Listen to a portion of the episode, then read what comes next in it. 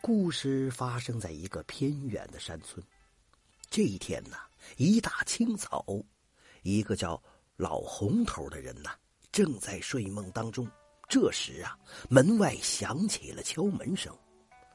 老红头起床开了门，原来呀是村里的老王，他身后跟着两个陌生的年轻人。老王，你找我有事儿啊？老王对他露出了灿烂的微笑，大步就跨进门来。哎呀，洪老哥呀，找你可有件大喜事儿啊！什么大喜事儿啊？老王回头看了一眼身后的两位年轻人，低声对老红头耳边说：“村里的老牛被我身后的这两个年轻人买下了。”什么？怎么突然把牛卖了？也不知会我一声啊！老王拍了一下老红头的肩膀，“哎呀，洪老哥，你别着急呀，你先猜一下这老牛卖了多少钱。”不等老红头回答，老王一脸兴奋的就说：“两万，整整两万块钱，哎，可以买好几头牛了。”看到老王头财迷的样子，老红头有些生气了。不管多少钱，这头老牛不能卖。你们赶紧把钱给退了！听到这话呀，老王有些不高兴了。哎，洪老哥，这头牛是村里的，还不是你个人的。只要大多数人都同意卖，当然就卖出去了。你在这儿跟我急个什么劲儿？老红头听了这话，顿时也是哑口无言。事实啊，的确是这样的。这头老牛是村里的人十多年前凑钱买回来的。当时村子里边很穷，只能全村共同用一头牛。每到农忙的时候啊，大家还要把用牛的日程给安排好。到日子以后啊，才轮流的牵着牛下地耕种。转眼十多年过去了，当年一天可以犁两家人的地，这头老牛已经没有多少力气再下地耕种了。村子里的人于是买来了其他的牛。老红头对这头牛啊是很有感情的。这老牛退休的时候啊，村里人坐在一起商量，要这老牛去哪儿呢？有人说把它卖了，也有人说把它给杀了。哎，却都被老红头一一给否决了。他说：“这老牛为村里立下了汗马功劳，应该得到善待。”更何况他也没多少日子好活了。村子人一听啊，觉得也挺有道理，于是干脆由老红头来照顾这头老牛。老红头想了一下，他六十多岁了，有两个孝顺的儿女，平日里从来不让他做什么苦活累活，更多的时间呢，他都是闲着。既然如此，为什么不照顾一下老牛，让他可以安详的死去呢？于是，从那天开始，老红头和这老牛似乎就成了一对形影不离的好朋友。老红头一有时间就带着老牛去野外吃新鲜的草、喝干净的水；没人的时候啊，还会对老牛絮絮叨叨的。奇怪的是啊，老牛似乎还能听懂他说话，每次都会以一声“哞”来回应他。他本以为老牛可以在村子里度过余生，没想到村子里的人在金钱的面前，最终还是低下了头。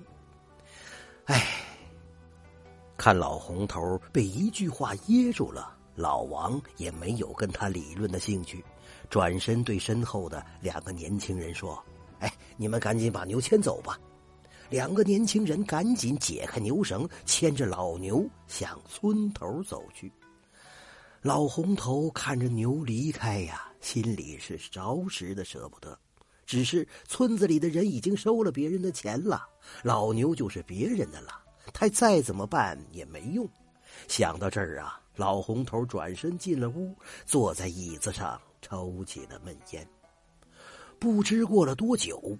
一阵凄厉的牛叫声响彻了整个村子，随后村里的牛都开始低声的哞哞的叫起来。老红头听得真切呀，这是老牛的声音呐，老牛有危险呐！想到这儿，老红头赶紧循着牛叫声冲出门去。等他快到村口的时候，一个小伙跑过来，老红头把他拦住：“哎，小六子，发生什么事了？”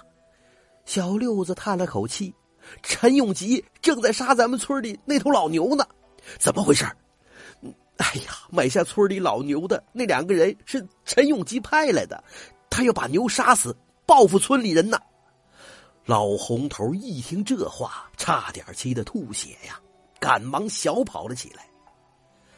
话说这陈永吉是谁呢？他是村里的一个霸王，整天只知道惹是生非，村子里一大半的人呢都和他闹过矛盾。至于老红头家，更是陈永吉在村子里最大的仇人。前些年，陈永吉在外边做生意赚了些钱，于是回到村子里要建新房子。因为宅基地的事儿啊，他和老红头的儿子大打了一架。双方弄得头破血流，从那以后，两家势同水火，再也没有来往过。陈永吉这个人心胸十分狭窄，每天看着老红头牵着老牛乐呵呵的东逛西逛，只恨得他牙根痒痒。于是想了个办法，从老红头这里下手，非要弄得老洪家人呐是伤心欲绝才肯罢休。他找了两个朋友帮忙，给了他们两万块钱，让他们把老牛买下来，然后在老红头乃至全村人的面前折磨而死。想想老红头气个半死的样子，他心里就特别开心。等老红头来到村口的时候啊，老牛已经被绳子捆住了四肢，躺在了村头的柳树下。陈永吉从隔壁村杀猪匠那里借了一把杀猪刀来，把老牛的脖子给割开了。脖子没有被割断，老牛一时死不了，只能不断着流着泪水，发出一声声凄厉的惨叫。看着老红头来了，气得肺都快气炸的样子！陈永吉心里是乐开了花，只是他还觉得不过瘾。又从一边的口袋里摸出两包盐来，把这两包盐倒在老牛割开的伤口上。哎，伤口上被撒的盐更是雪上加霜，老牛叫的是更加凄惨。老红头忍不住破口大骂呀：“狗日的啊！你在做些什么呀？他虽然是头畜生，你你也不应该这样对他呀！你这样会遭报应的。”陈永吉不以为然的说：“哼，红叔，别气坏了身体。等牛死了，我给你弄二斤牛肉回去补一补啊！”听到这话，老红头再也忍不住了，冲上去就要和陈永吉拼命，却被他的两个朋友拦住了。村里的人马上都来了，看到眼前的情景，都大声斥责陈永吉作孽呀，迟早要遭报应。陈永吉。不以为然。就在这时，老牛疼得再也忍不住，用尽全身的力气撞在了柳树上，当场气绝身亡。只是那两只眼睛过了很久很久都没合上。死亡的气息笼罩着整个村子。村民们一个个都心情沉重，责怪自己见钱眼开，害死了老牛。只是一切为时已晚。说来也奇怪，就在老牛死去一年多的时间里，陈永吉突然就患上了肝癌，被病痛折磨的骨瘦如柴呀。每天村民们从他门前经过，总能听到他凄惨的叫声。如同一年多前被他杀死的那头老牛一样，面对这种情景，村民们不但对他没有丝毫的同情，反而一个个大骂他活该。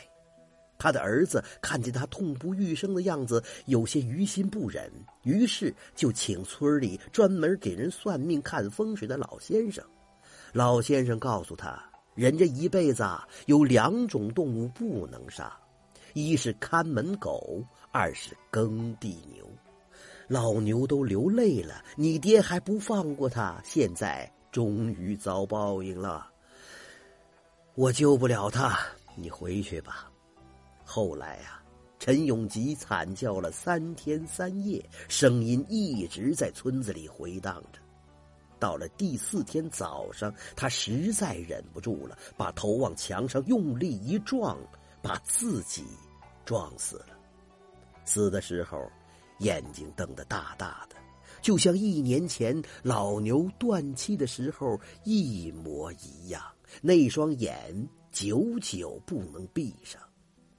哎，这真是陈永吉杀耕牛，只为结怨。来报仇，劝君行事多善念，因果循环总有头。